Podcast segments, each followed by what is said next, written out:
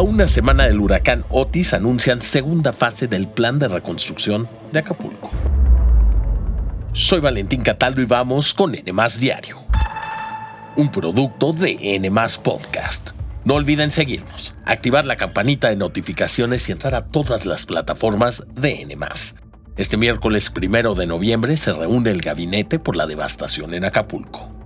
A siete días de que Otis impactara y devastara gran parte de Acapulco y otras comunidades, el presidente Andrés Manuel López Obrador viajó de nueva cuenta al puerto, donde se reunió por la tarde con parte de su gabinete, donde el punto central a tratar fue la situación que atraviesa Acapulco.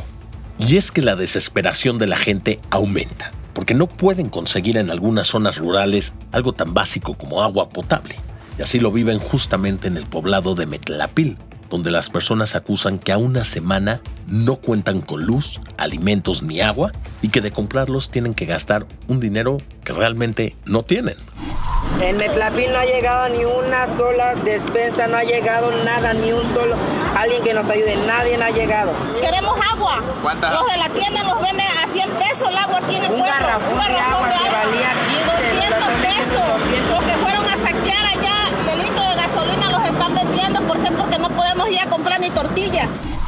Justamente para apoyar a las personas que lo necesitan, World Central Kitchen, una organización no gubernamental creada por el chef español José Andrés, que se dedica al abastecimiento de comidas en todo el mundo ante situaciones extremas, ya se encuentra en Acapulco apoyando con alimentos a las personas de comunidades lejanas.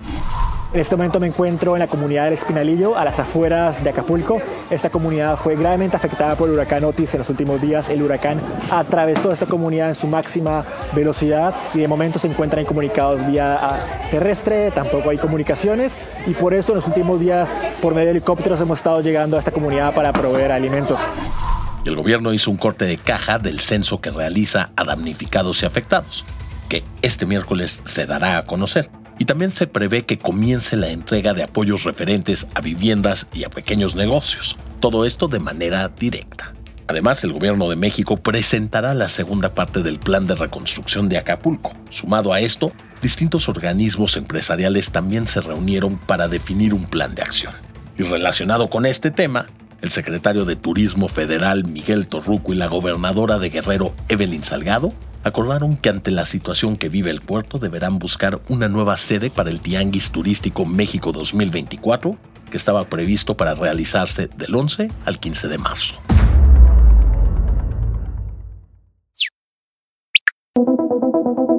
Y si ustedes son de los que usan mucho el celular, escuchen esto.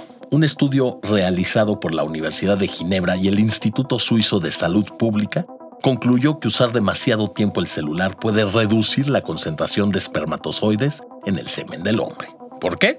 Resulta que las ondas electromagnéticas que emiten estos dispositivos afectan la producción de espermas y con ello las probabilidades de fecundar un óvulo, es decir, tener hijos. Según los expertos, el uso de los teléfonos no daña la estructura de los espermas ni su capacidad de moverse, solo la calidad y la cantidad. Para lograr estos resultados, los investigadores contaron con la participación de casi 3.000 jóvenes suizos de 18 a 22 años y encontraron una correlación entre el uso intensivo del celular y una disminución en la concentración de espermatozoides en el semen. Para que se den una idea, aquellos que utilizan su teléfono más de 20 veces al día presentaron una concentración de 20% menos de espermatozoides por mililitro en comparación con quienes lo utilizaron solo una vez a la semana. Ahora se espera que las autoridades suizas hagan otra investigación sobre los efectos que tendrían las ondas de los celulares al guardarlos en las bolsas delanteras del pantalón, esto mediante una aplicación del celular. Se prevé que los voluntarios utilicen sus teléfonos con esta app, la cual medirá las ondas y las diferenciará entre las que generan las llamadas, los mensajes o la navegación por Internet. Y esto se comparará con los niveles de concentración de espermatozoides. Pero ¿por qué la necesidad de estudiar este fenómeno? Expertos han señalado que buscan explicar por qué en las últimas décadas la concentración de espermatozoides por mililitro se ha reducido de poco menos de 100 millones a menos de 50 millones de espermas. Pues según la Organización Mundial de la Salud, esta reducción podría afectar la fertilidad en los hombres. Y díganme una cosa, ¿ustedes creen que el uso del celular afecte cada vez más la salud de los humanos? Por favor, conteste nuestra encuesta en la sección de comentarios.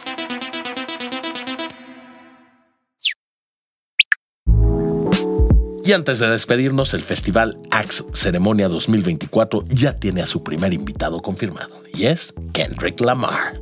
Recordemos que Kendrick es una de las figuras más influyentes en el hip hop en todo el mundo. Ha ganado distintos premios Grammy, y no solo eso, en 2018 hizo historia al ganar un premio Pulitzer por su disco Damn, además de que estuvo nominado a un premio Oscar por participar en la creación del soundtrack de la película Black Panther de Marvel. Y estaremos atentos a los nombres de otros artistas que se sigan revelando para el Festival Ceremonia que se llevará a cabo en marzo de 2024. Esto fue todo por hoy, no olviden seguirnos, activar la campanita de notificaciones y visitar todas las plataformas de N+. Nos escuchamos mañana aquí en N Diario, un producto de N Podcast.